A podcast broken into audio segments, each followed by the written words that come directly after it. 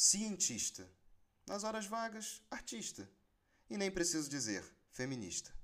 Luta contra sua figura inocente, pois se deseja vez mais independente. A coisa fica insolvente se ele dá de hábitos antigos, se tem alergia dos seus amigos. Assim descasca a tintura, cai a moldura. É o fim da novela. Na sua vida, uma nova tela.